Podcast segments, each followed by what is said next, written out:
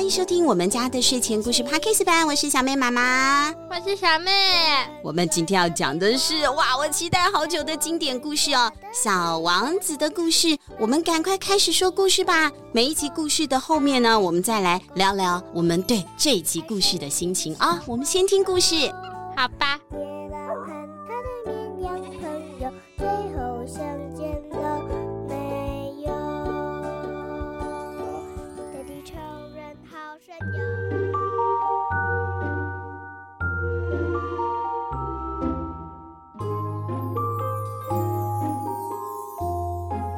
小王子，作者安东尼·圣修伯里，译者郑丽君，绘者马克·杨森，联经出版社发行。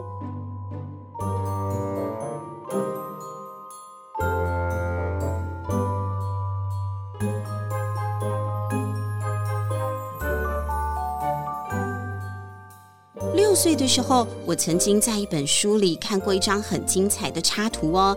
那是一本关于原始森林的书，书名叫做《真实的故事》。书里面说，蟒蛇通常会把猎物整个吞下去，连咬都不咬，嚼都不嚼。哎，那因为动弹不得，吃太多了，接着要整整的睡上六个月，才可以把它的猎物给消化掉。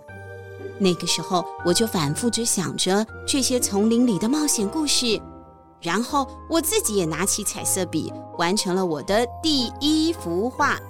那画完我就给大人看了，问他们会不会觉得很可怕？可是大人都说：“哎呀，那一顶帽子有什么好可怕的呢？”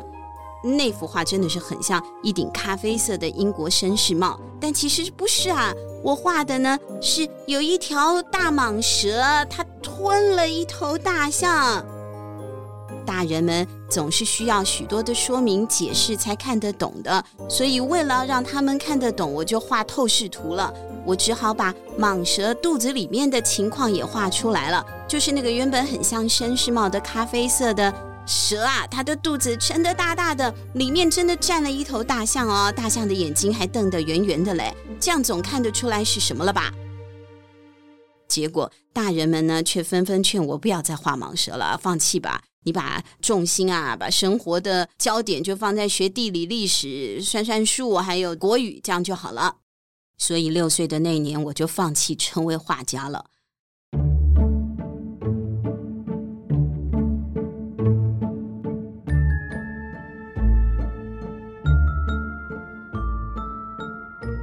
后来，我不得已选择了另外一个职业，学会开飞机了，而且几乎飞遍了全世界。在往后的人生中，我有大量的机会和许多认真的人相处，也跟许多大人们一起过生活。有的时候呢，我觉得遇到了好像谈得来的人哦，我就会拿着我一直保存的那第一号作品来测试对方，想要知道对方是不是看得懂。不过对方总是回答我说：“这是一顶帽子。”那一听到这样的答案，我就不会再跟他讨论什么蟒蛇、森林、星星了。我就尽可能跟他聊扑克牌啊、高尔夫球，或者是聊政治。就这样，我孤单的生活着，甚至没有人可以谈心。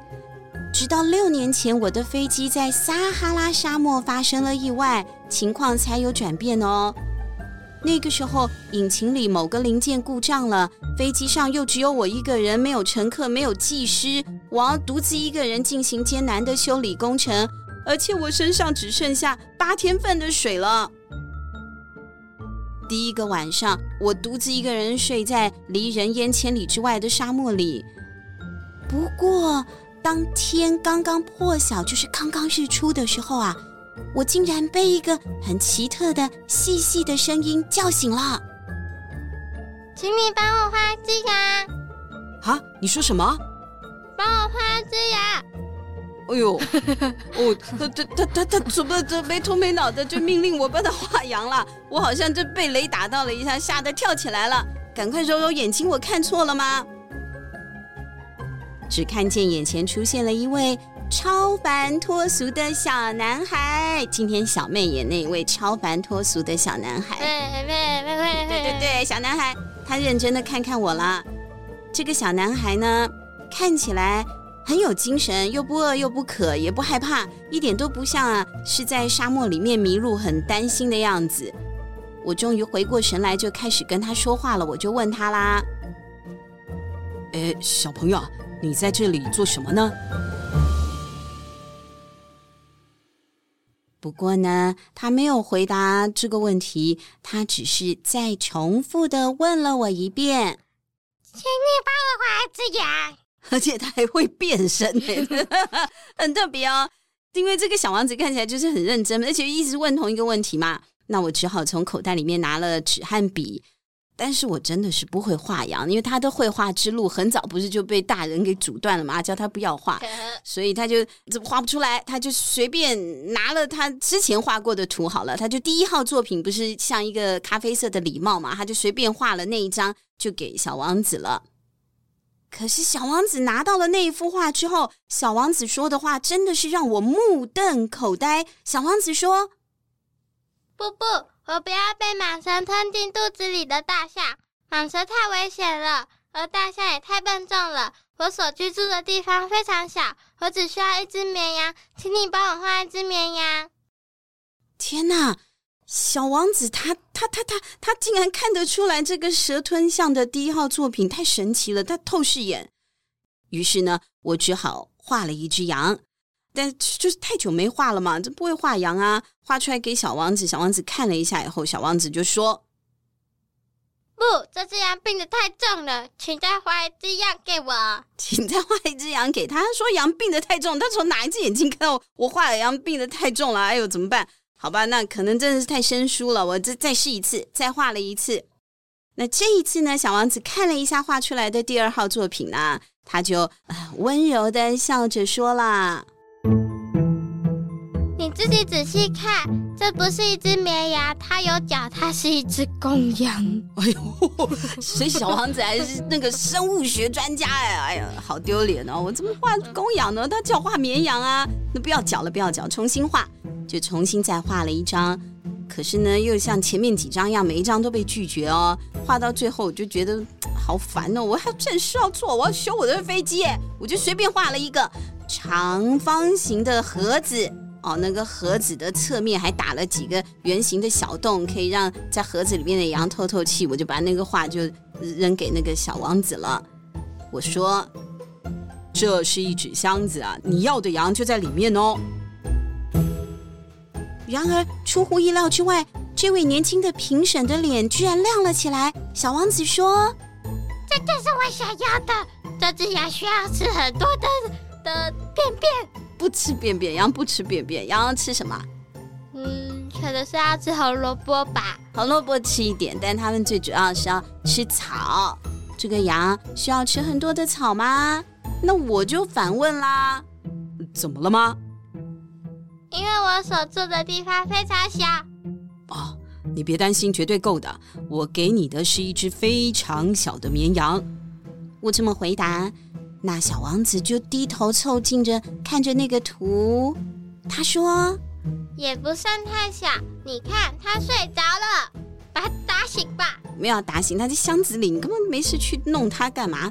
总而言之，就这样，我就认识了这位小王子了。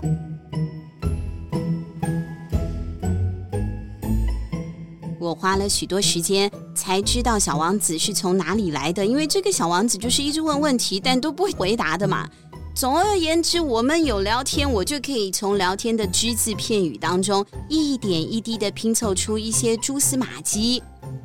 当小王子第一次看到我的飞机的时候，他就问了：“这是什么鬼东西？”没有，他只问这是什么东西，他没有那么不礼貌。这不是东西，它会飞，是一台飞机，是我的飞机。让他知道呢，我是飞行员，我觉得挺得意的，他应该会尊重我吧。不过这个小王子啊，却大声的嚷嚷说：“什么？你从天上掉下来的吗？”“没事啊，我是从天上掉下来的。”“那看来你是一只外星人。”“我不是外星人，我是地球人。”“那你跟我一样，也是从天上掉下来的？请问你是从哪个星球掉下来的呢？”“哎呦，问出这个问题了。”那我就觉得有线索了。那他说也嘛也，所以他也是从别的星球来的吗？那就这样问了。可是小王子还是不回答。小王子每次都这样，他只是轻轻的摇摇头，就盯着我的飞机看。小王子说：“的确，你不可能乘着这个东西来那么远的地方。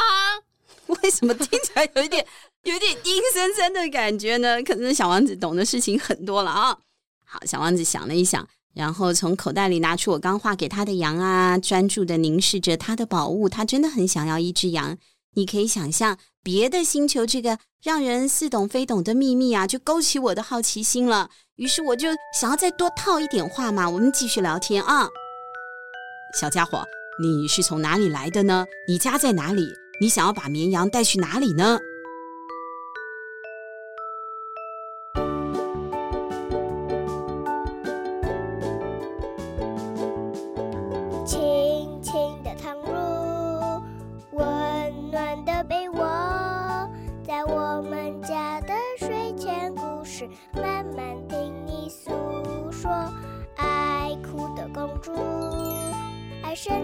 小怪兽。